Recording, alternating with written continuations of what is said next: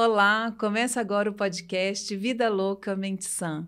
Eu sou Rebeca Vilela e esse é um espaço para conversarmos com pessoas interessantes que estão por aí, tentando inventar uma forma de caminhar nessa corda bamba que é a vida acontecendo. Eu sou psicanalista e na clínica ouço com frequência a pergunta: será que eu estou ficando louco? Será? Vamos conversar então sobre os limites da sanidade, sobre a loucura de cada um de nós, refletir sobre as escolhas que temos feito, sobre as nossas angústias, sobre como temos lidado com trabalho, com medicamentos, com o nosso tempo e muito mais. A quantas anda a sua saúde mental? A cada episódio terei aqui comigo um convidado para trazer para a gente informações, histórias, dicas e perguntas. E quem sabe trazer também um pouco de loucura. Hoje apresento a vocês Homero Nunes, que estreia comigo esse programa, empreendendo uma jornada pela história da loucura a partir da Idade Média, da Idade Antiga, que a gente vai começar hoje. Muito obrigada, Homero, bem-vindo. Oi, Rebeca. Eu gostaria de agradecer aqui a oportunidade de estar aqui nesse programa falando sobre loucura. é, não sei se, se eu sou muito louco de aceitar esse convite. Eu te fazer? Mas eu agradeço que a oportunidade. Vamos bater um papo aí hoje. Delícia, obrigada. E a cada semana eu trarei também uma convidada, um convidado para participar comigo aí dessa jornada. Hoje ao meu lado, Lina Rocha, jornalista, vice-presidente do Sindicato dos Jornalistas de Minas Gerais. E que bom ter você aqui comigo nessa embarcação, comigo e com o Homero. Eu que agradeço a participação aqui. Eu acho importante a gente falar desse assunto, ainda mais eu que lido com uma realidade, né? Uma loucura dupla, jornalista e sindicalista, imagina. Eu quero saber se eu estou muito louca ou não. Boa pergunta. Bora lá? Então, no nosso podcast, nós vamos falar sobre muitas loucuras ou sobre as diversas facetas da loucura. A loucura dos manuais, a dos psiquiatras, que é importante a gente frisar, que vai muito além da psicose, a loucura do dia a dia pilhado que a gente leva aí aos capotes, a loucura do amor, a loucura de cada um de nós. Então, hoje, para a gente começar essa conversa, que vai dar muito pano para manga, a gente vai descobrir como a loucura conviveu com cada período histórico. E que delícia a gente estrear o Vida Loucamente Sã com esse cara aqui, que tem tudo a ver com isso, porque ele simplesmente vê diferente. Homero foi meu professor no curso de psicologia e nas suas aulas, Homero, esse era o desafio, né? A gente tinha que suspender o lugar comum para ir além. Deve ser coisa de quem é atravessado pela arte. E foi muito bom. Então, Homero escolheu a música, os museus, a paternidade, a história, a sociologia, o jornalismo, a sala de aula, a bicicleta, as trilhas da natureza, como possibilidades para fazer e viver sua jornada. Isso é o que eu vi e vejo no Homero. Agora, você podia falar um pouquinho de você para gente, do seu ponto de vista, o que você é, quiser colocar para gente. Quem gostei. é você nessa corda bamba? eu gostei do jeito que a Rebeca me vê aqui. É isso, né? A gente tem que inventar algum caminho aí uhum. para seguir. Meio perdido, né? Meio perdido nesse caminho. Bom, mas eu sou professor. Quando alguém me pergunta quem sou eu, é, primeiro eu falo que eu sou o pai do Davi, né? Essas Sim. coisas assim, que talvez seja o mais importante. Gosto de arte, cinema, rock uhum. and roll e, e, por aí. Mas sou professor. Eu, uhum. eu, sou um sujeito da sala de aula mesmo, assim. É. Gosto de ser professor. Tem gente que fala assim, sinto muito, né? Quando eu falo isso. eu sou professor. Uhum. E professor de diversas áreas aí mesmo, das grande área das humanas. Sim. E gosto muito dessa área da arte, da história da arte. E vivo por aí mesmo. Você falou, levando alunos para os museus, para é música, para todo falar lado. sobre isso. Não é só na sala de aula, né? Você é a ideia da...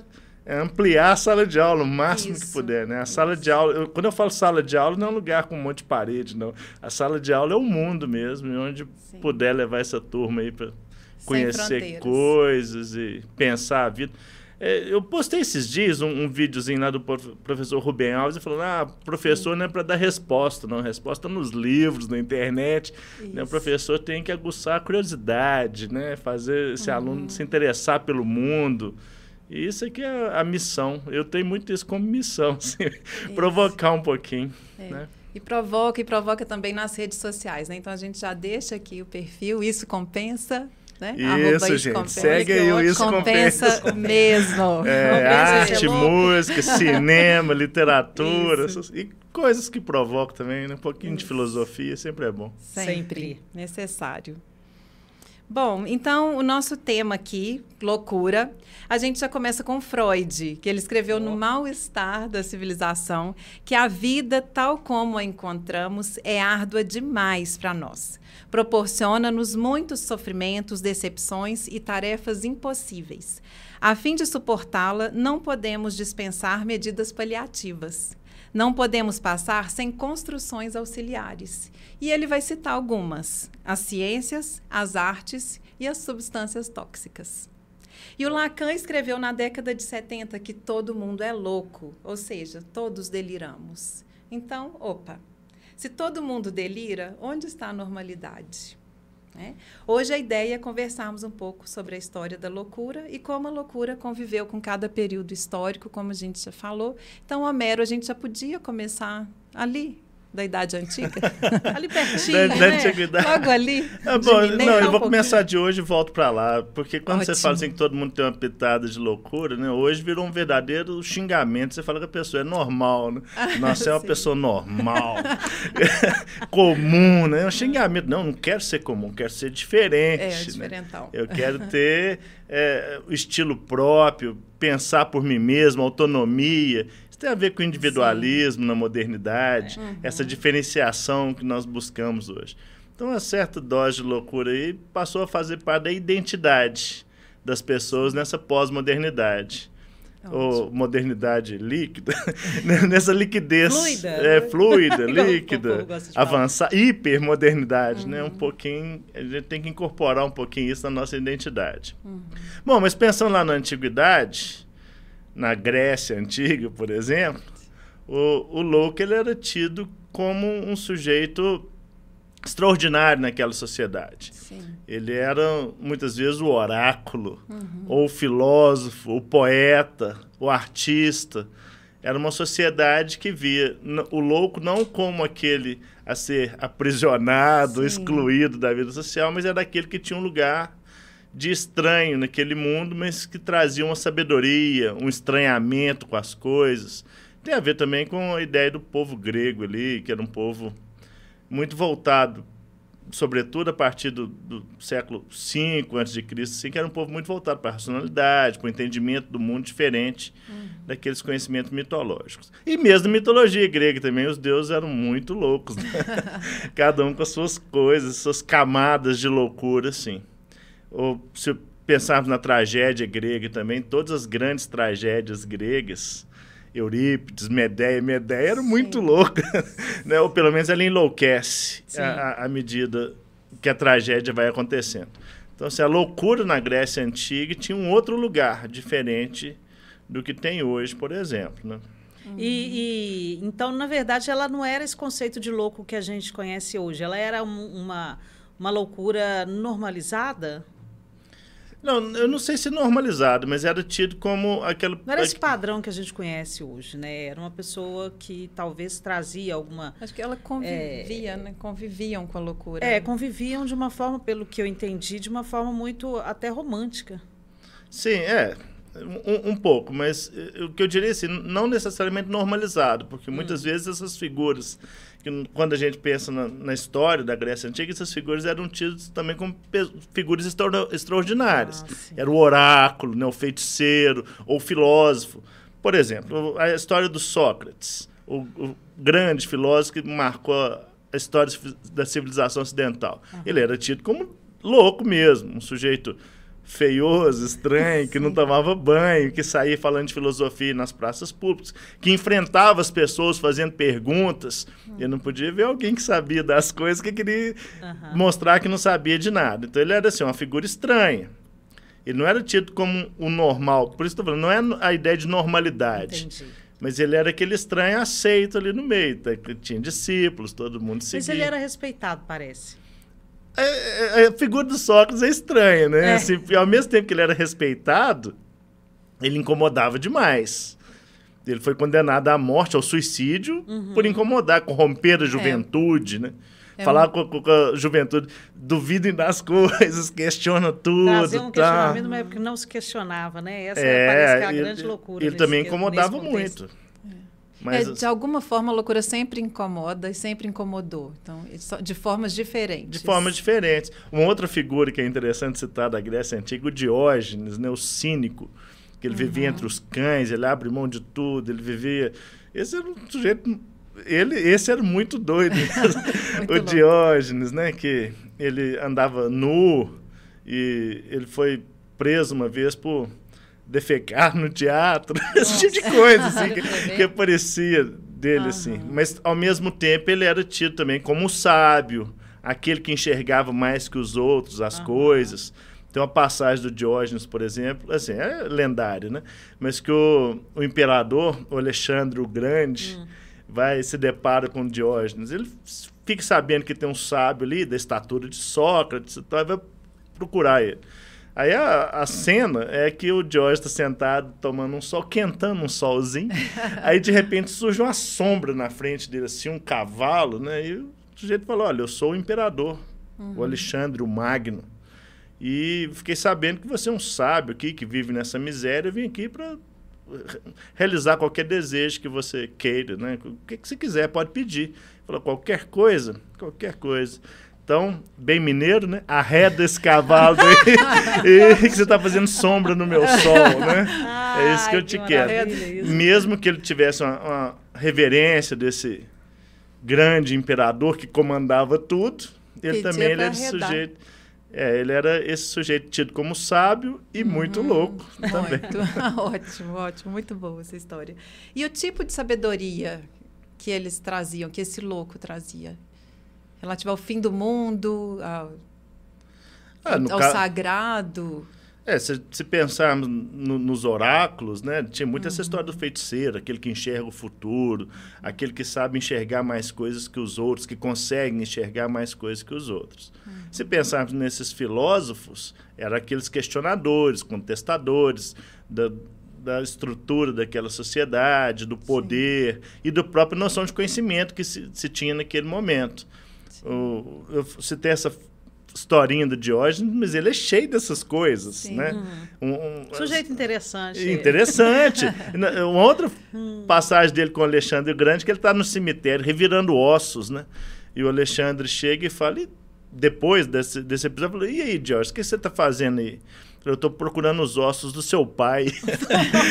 o Alexandre assusta e fala: É, mas não tem diferença nenhuma para os ossos Olha. dos mortais. Né? Ai, você, tipo assim, você, você nem é ninguém. Você está é, aí, o Alexandre, é, o Magno. Imagina, daqui a pouco. Debaixo da é, terra. E, e assim, o Diógenes, um velho maltrapilho, não tinha nem o que fazer com ele. Na verdade, então, é, Homero, parece que eles eram pessoas que causavam curiosidade, né? Por, pela uma diferença, assim, de lidar com a vida pelo que eu estou entendendo, assim, sou leiga, né, gente? Não sou psicanalista.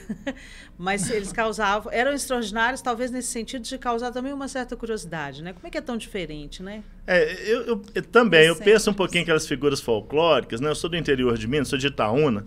E Itaúna tem essas figuras folclóricas também, que andavam na rua, essas coisas uhum. assim. Eu penso que eles eram um pouco disso, mas com inteligência demais. Uhum. E aí é um ponto interessante da gente pensar a loucura, né? Sim. Porque inteligência demais, ninguém que é muito inteligente pode ser Vai. classificado, enquadrado como normal. E eles eram figuras Eis aqui muito Homero com a gente. Não, eu nem sou Ilustrando. eu estou longe disso, mas ninguém que é muito inteligente pode ser enquadrado, encaixotado, Sim. assim. Né? Ah, então. E quando o louco começou a ser encaixotado, embarcado e Onde a gente encaixa aí no período da história, a nau dos insensatos, o anal dos loucos? Bom, nós podemos pensar que durante a Idade Média a coisa começa a mudar um pouco essa, uhum. essa perspectiva em relação à antiguidade, de Grécia e Roma. Sim. Com o advento do cristianismo uhum. e desses costumes medievais que o cristianismo traz, a sociedade vai, de certa forma, encaretando em relação à antiguidade.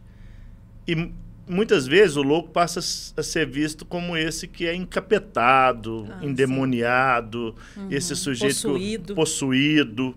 é, a noção da bruxaria, uhum. né? tem que queimar vivo, né? Esse tipo de coisa. Mulher que pensa, por exemplo, é. queima é. vivo, né? Qualquer coisa, esse tipo de coisa assim. Então o louco passa a ser visto como esse sujeito não cristão, não temente a Deus, e, e pior, como perigoso para aquela ah, crença ah, dominante. Uhum. Olha, esse sujeito é um um perigo. Até politicamente, né? Também, né? Pelo poder que era Isso. É, exercido um pela igreja. De, de, de um entendimento ali mais estratégico que começa a encarar, enfrentar esses poderosos também são consideradas loucas. Né? É, e é uma época que não cabia muita contestação do poder. Né? Uhum, contestou sim. o poder, a cabeça rola imediatamente. É. Era uma época muito violenta. É, muitas vezes a gente fala que hoje, nossa, que violência que nós vivemos. Nossa, perto da Idade Média, né? hoje nós vivemos na paz, era na barbárie é. total. E, então, assim, de certa forma. E uma questão moral imperando. É, a moral muito forte. Uhum. Então, o louco é esse que contesta, esse que não se encaixa. Sim.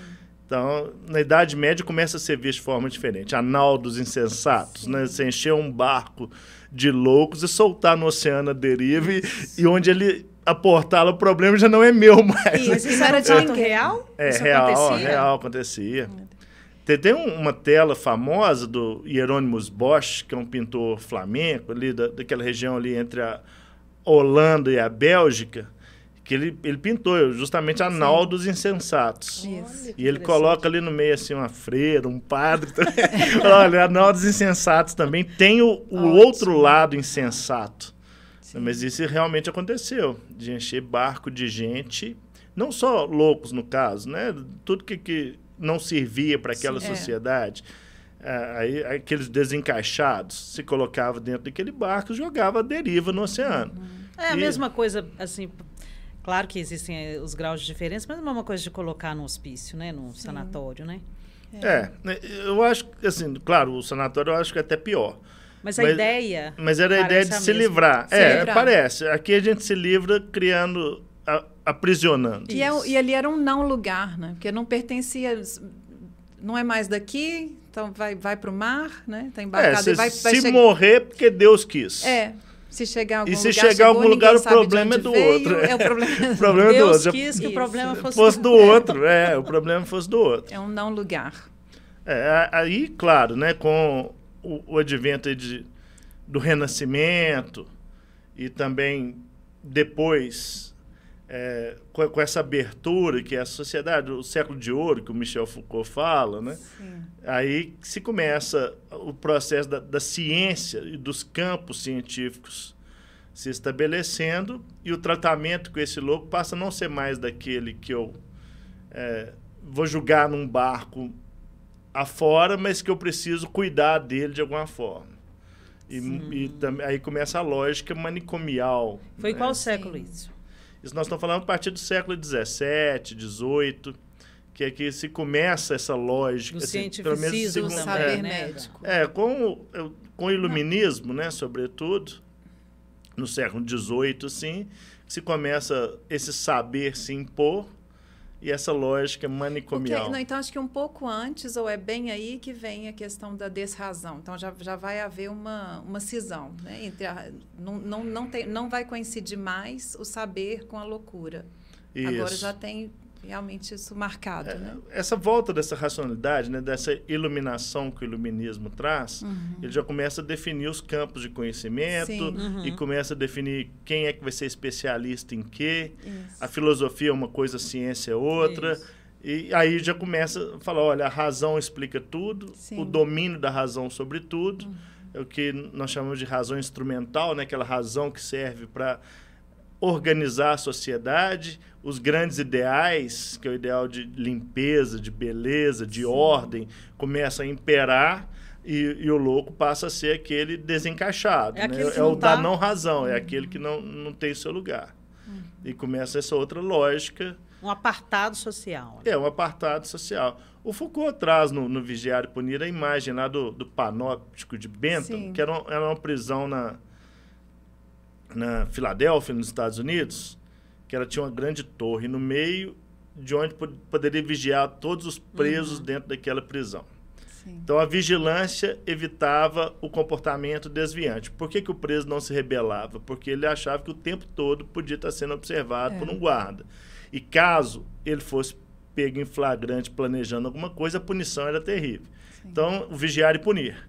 E o Foucault fala, olha, essa lógica do panóptico de Bentham passa panóptico. a dominar a sociedade. Eu Sim. estudei ela. É, inclusive os hospícios, né? que é aquele Sim. lugar que você tira o louco do convívio social e leva para um lugar que ele vai ser controlado, vigiado, Isso. disciplinado a qualquer custo, essa coisa. Né?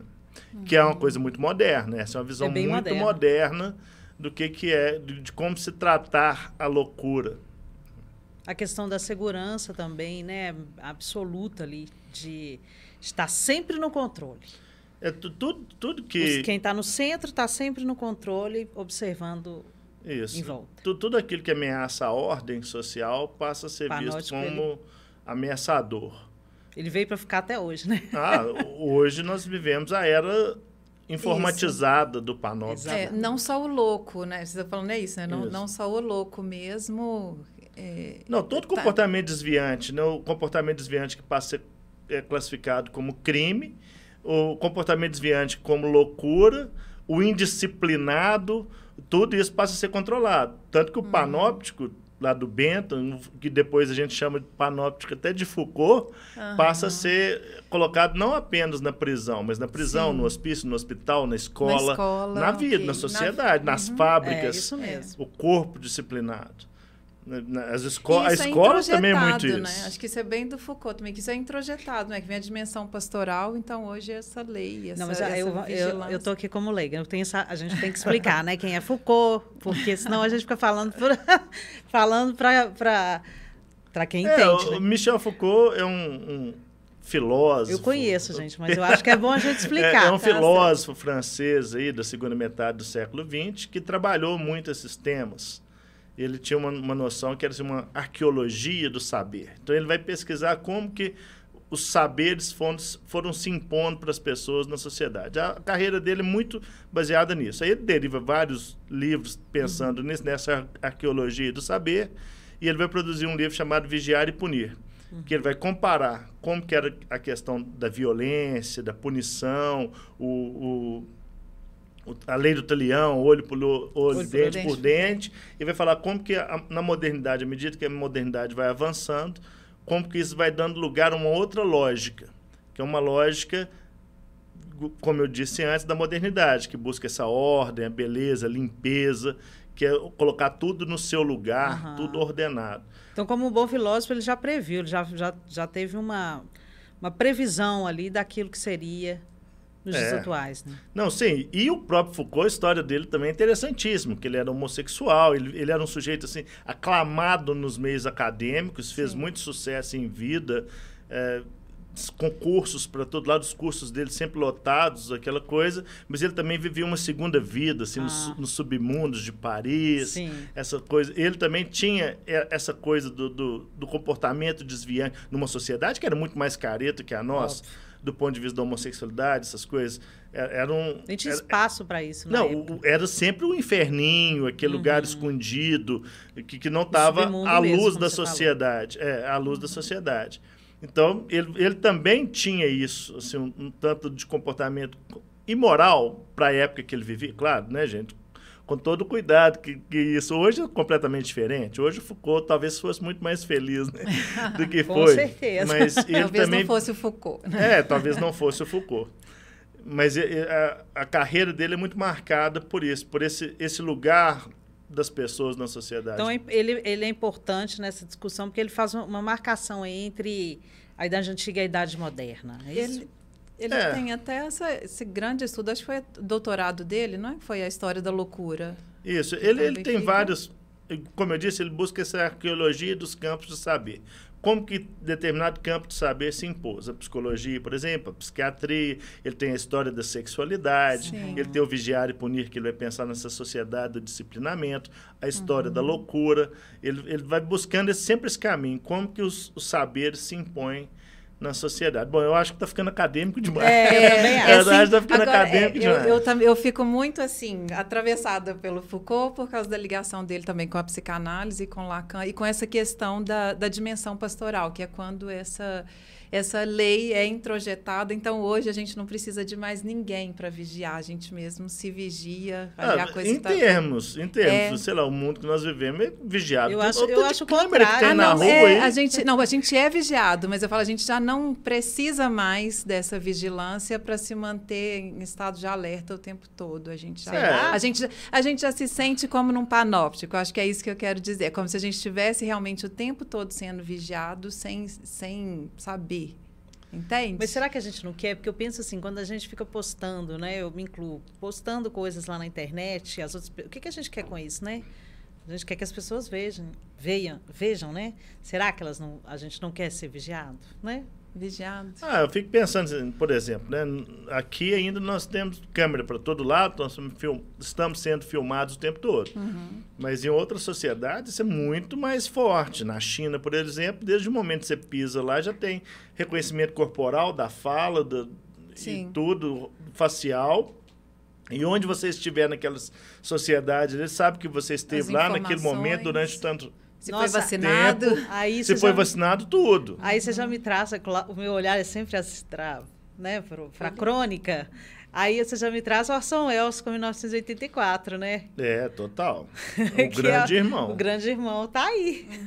Uhum. O grande irmão. Eu estou falando aqui da China, mas as grandes capitais europeias, por exemplo. Um, sobretudo com, com pós é, os atentados de 11 de setembro é, a ideia do terrorismo isso, das grandes cidades europeias não dão um passo mais sem ser filmado e registrado. Não tem, aliás, eu estou falando de lá porque lá é, é mais forte que aqui.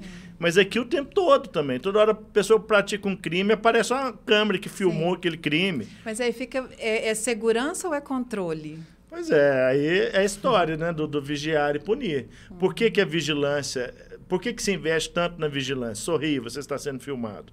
Porque no momento que nós estamos sendo vigiados, aí a gente não quer praticar as coisas, né? A gente é, não quer mostrar o que a gente está sendo filmado. A gente não quer filmado. ser louco. É. Ah, não. nós, quando não tem ninguém olhando, nós somos capazes de fazer coisas que não somos quando tem alguém olhando. Então, essa questão Sim. da vigilância, é o panóptico. Ou seja, se tem alguém me vigiando, eu tenho que controlar o meu comportamento. Penso eu que hoje nós estamos no auge desse, desse tipo de coisa tempo Sim. todo, gente. O tempo inteiro. O tempo todo nós estamos sempre. Para eu entrar aqui, provavelmente eu fui filmado aqui nesse espaço onde eu estou agora. Sim. E para chegar aqui, quantas câmeras do Olho Vivo, da BH é. Trans, é, me filmaram Tem até uma daqui? discussão sobre policiais usarem câmeras, né? que agora até o prefeito está fazendo essa proposta e, e, gerando e gera uma grande discussão. A né? letalidade né? da polícia usando câmeras caiu drasticamente, por exemplo, em São Paulo. Sim. A polícia era mais letal quando não usava câmeras. Ou Olha. seja, mata-se mais quando não tem ninguém é, olhando. Isso. Esse tipo de coisa, por exemplo. E, e podemos Sim. pensar, né? Mas é, é justo que o policial use. É uma outra discussão, até filosófica. Que tipo de polícia nós queremos na sociedade? Mas o fato é que quando estamos sendo filmados, o comportamento tende a ser mais enquadrado, ou o termo que o Foucault usa, disciplinado. A Sim. disciplina de comandar, né, o corpo disciplinado, que, segundo ele, está na lógica da sociedade que nós vivemos. Nós, precisamos, nós disciplinamos o aluno, nós disciplinamos o adulto, o trabalhador, Sim. o prestador de serviço, é o tempo todo. O policial com o uso da câmera. Isso. O uhum. tempo todo. Nós aí que é a questão da lógica da loucura, né? Ou seja, o louco é aquele difícil de disciplinar, é o aluno rebelde que é expulso da escola, é, é, o profissional que não segue os horários que eu vou demiti-lo. É o, é o policial, por exemplo, que não anda segundo as regras, então eu tenho que pôr uma câmera nele o tempo todo, esse disciplinamento. Aí o louco não tem lugar nessa sociedade. Por isso eu preciso excluí-lo. O que Homero. é um dó, né? Porque o louco é que é, é interessante. Pois é. Homero, eu, uma, uma, eu tenho muita curiosidade sobre quando que... É, aí a gente volta um pouquinho. É sobre os manicômios mesmo, né? Qual que foi a ideia? Você até falou aí sobre... Deu o exemplo aí do, dessa nau, né? É, quando que o manicômio tomou força, ganhou força e quando ele acabou, como é que foi esse processo aí entre ele ser uma, uma porque isso foi a mudança da psiquiatria também, né? Uma evolução aí da psiquiatria, da, da psicanálise, eu estou perguntando. Acho que ele... a gente pode falar então que o, o primeiro manicômio teriam sido os, os leprosários, porque os loucos herdaram os leprosários, né? Depois, muito tempo depois, vem o é, Hospital Geral. Aí já... Eu considero que o, o primeiro manicômio é a prisão. Ou seja, é a ah, prisão. Sim. É aquele primeiro lugar que você coloca alguém que, que, que é, tem um comportamento desviante. E daí depois, com o avanço da psiquiatria, Sim. desse campo de conhecimento, começou a se separar. O domínio Olha, da loucura, é, né? O domínio da loucura. Isso. Porque pelo saber médico, justamente você tem uma uhum. figura que ela é preparada Sim. e ela estuda, ela é habilitada, ela tem um documento que comprove que ela é pessoa capaz de apontar o dedo e dizer: você Isso. é louco. Isso. Você precisa ser trancafiado, é. às vezes, porque você. Ou medicado. Isso. Ou você precisa ser medicado. Então, a partir disso aí que a gente estabelece o manicômio propriamente dito. Uhum. Aí nós estamos falando lá do século XVIII e século XIX. Uhum. Mas desde antes, a, a, prisão é esse lugar. Mas assim, se pensar a prisão na Idade Média, né, prisão na Idade Média era só para gente importante, tá? Porque o povo mesmo, mesmo. é morrer mesmo, imediatamente. É. Matava e pronto. Aí você resolve. Eu quero tirar alguém do convívio social. O que, que eu faço com ele? Mata. Né? É, e aí sim, já não tá... né? E é uma lógica que está presente até hoje. Tem, tem gente que tem isso na cabeça, que precisaria matar as pessoas. Ah, é. Precisamos é. matar as pessoas. Sim, pessoa boa, pessoa morta. Bom, enfim, é. tem isso até hoje. E também a loja, lógica manicomial. Essa lógica manicomial, ela passa a aprisionar aquele que pensa diferente e ela passa a definir quem é louco e quem não é nessa sociedade. O não louco ele tem um lugar, o louco tem outro. Aí o que é louco aí pode variar demais. As histórias que nós temos dos hospícios em Minas Sim. Gerais, Barbacena, aí tem o, o, livro do Irã Firmino, né, sobre os porões da loucura. O, o Holocausto Brasileiro. O Holocausto Brasileiro, Daniel Arbex, é. exatamente. E os filmes derivados, o Aves Raton Sim, fez um Raton. baseado nisso, e depois o documentário baseado no, no livro da Daniela Arbex também, mostra o quê? O que, que era louco? Ah, a menina que transava com o namorado antes é. do casamento. Ou no caso do bicho de sete cabeças, Sim. né? O menino, o pai encontra um baseado é. no, na jaqueta do menino e trancafia ele no, no hospício. Se você pensar que isso é tão recente, Produz né? Isso é tão próximo da é, gente, muito né? próximo. Então, assim, quem é que define isso? Quem é que dá o diagnóstico, né? Esse louco. Isso é do campo do saber. Claro, né, gente? Que tem muito louco mesmo e tem muita gente que era tido como louco. Essa lógica, ela passa a ser combatida a partir, aí, muito recentemente, uhum. a partir dessa luta antimanicomial. O Austragésio Carrano, né, que vai a, assumir essa... Que é, o, que é o menino do Bicho Sete Cabeças, uhum. vai tomar a frente disso aí e começa toda essa disputa muito do campo da psicologia, em contraposição ao campo da psiquiatria. Sim. De que, não, que o manicômio é uma vergonha na sociedade como a nossa de ter um espaço como esse. Para ser um, ser um depósito de pessoas, um lugar para eu julgar a pessoa lá, esquecer que ela existe. Tirar aquela pessoa do convívio social, do olhar dos outros. A lógica do vigiar, né? Ou é, seja, eu tiro essa pessoa ela não da existe, frente não vai me dar outros. problema. E um é. objeto, né? Que é usado para estudos, corpos sendo vendidos. Ah, é de tudo que a gente puder imaginar. É, é isso aí, né? O caso de, de Barbacena mesmo, eu não vou lembrar os nomes, mas vem um, um, um médico europeu, né? Chega aqui. Basaglia. Ah, Basaglia, né? Italiano chega aqui e fala: olha, isso aqui é pior do que os campos de concentração é. nazistas. Basaglia. Uhum. Não, Ele, não à toa tem o um nome, né? Do Holocausto. Isso. É. Falou: olha, isso aqui é pior do que campos de é. concentração nazista. Aí as pessoas começam a assustar, né? Falou: que isso, né? O que, que nós estamos uhum. fazendo aqui? É uma vergonha ter isso na nossa sociedade. Começa esse movimento antimanicomial. Isso. E eu diria também que esse movimento ele tem a ver com, com outro momento da nossa sociedade também, que é essa sociedade que, como eu disse, né, que começa essa, essa modernidade tardia, avançada, hipermodernidade, que, é, que tem a ver com esse movimento do pós-guerra, que se abriu na contracultura, uhum. em outras formas de olhar para a sociedade, para as relações humanas para outros campos de saber que não apenas o campo médico da psiquiatria, que, né, outras pessoas começam a olhar sobre isso. Se você olhar contra a cultura nos anos 60, né, essa é. geração que cresce no pós-guerra, a loucura toma um outro estágio. Você fala do, do do Freud falando das substâncias tóxicas, é. né? Você pensa essa geração da contracultura dos anos 60 e 70 era isso, né? LSD, maconha e tal.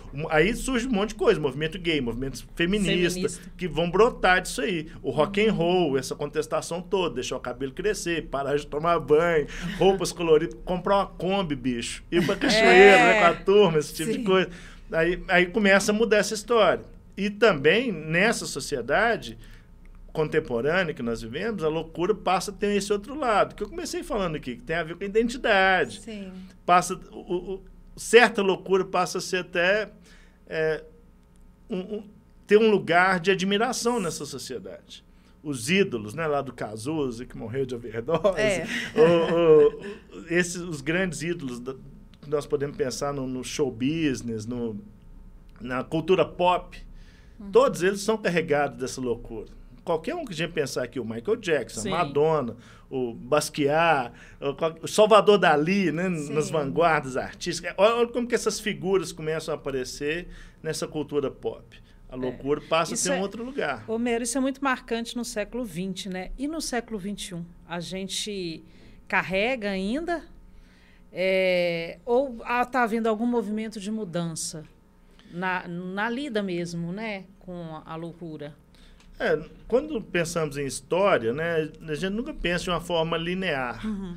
Porque não é uma linha reta da coisa. O negócio é cheio de altos e baixos, movimentos que são mais conservadores, outros momentos, momentos são mais revolucionários. Isso está presente na história o tempo todo. Dialética mesmo. Né? É, o tempo todo são altos e baixos aqui, não, não é uma linha reta. Uhum. Então, quando nós pensamos isso, todo esse pensamento manicomial, todo esse pensamento do aprisionamento, da morte, tem uma visão muito conservadora em relação à loucura, está presente, está vivo no mundo que nós vivemos e nunca acabou.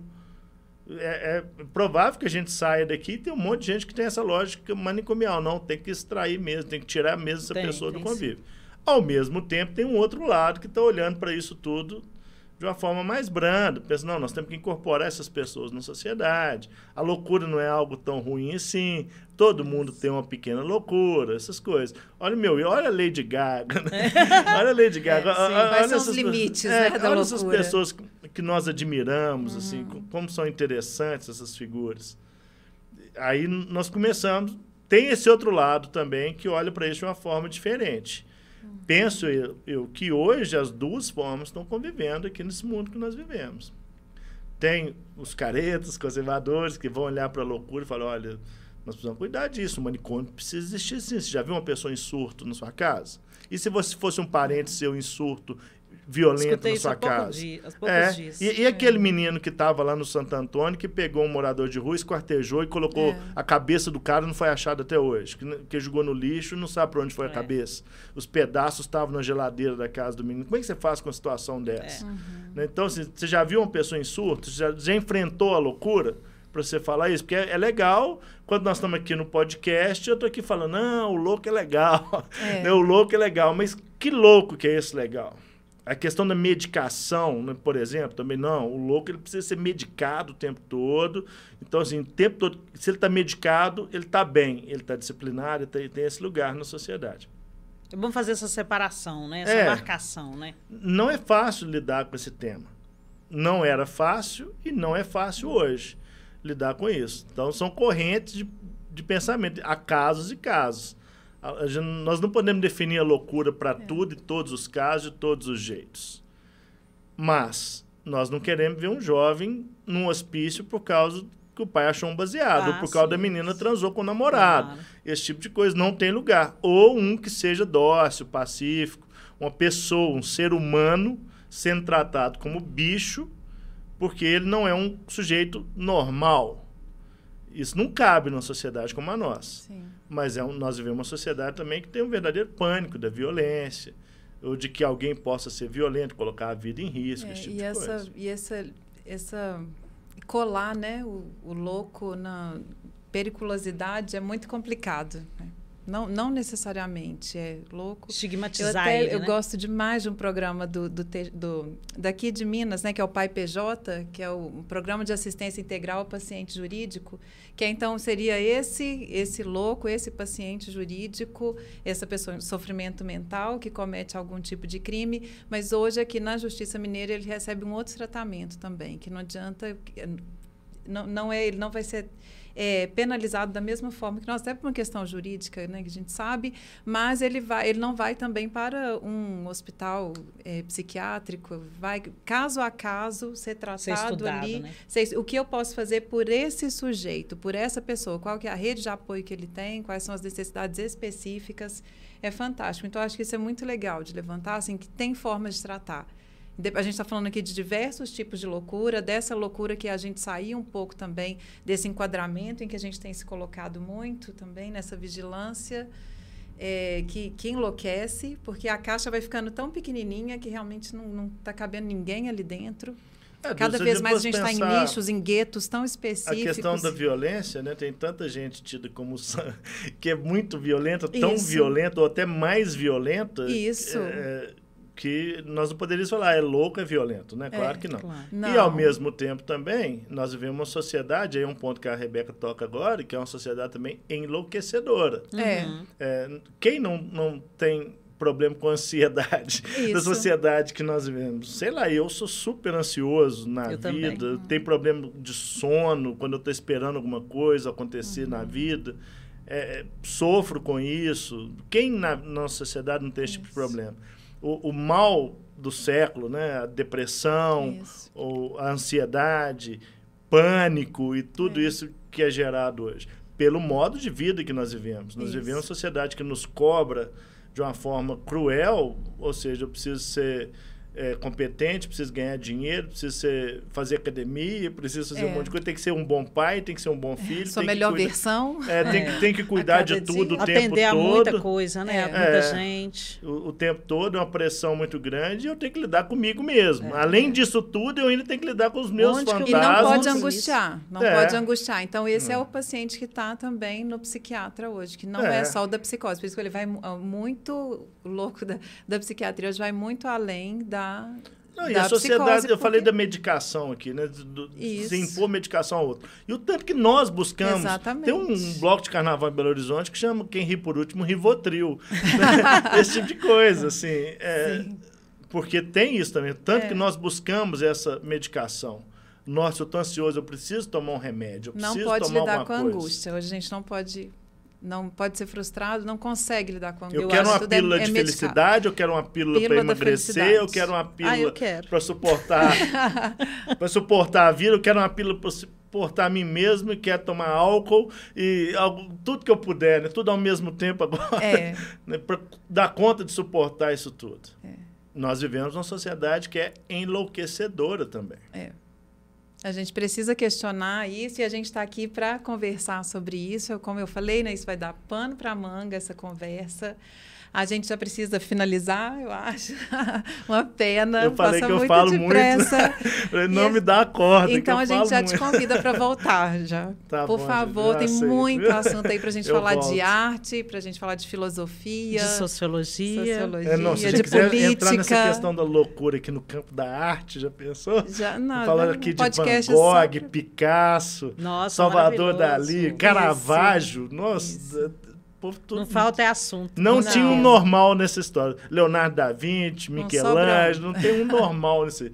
O artista que foi normal, eu falei, não era muito bom, não. Até hoje.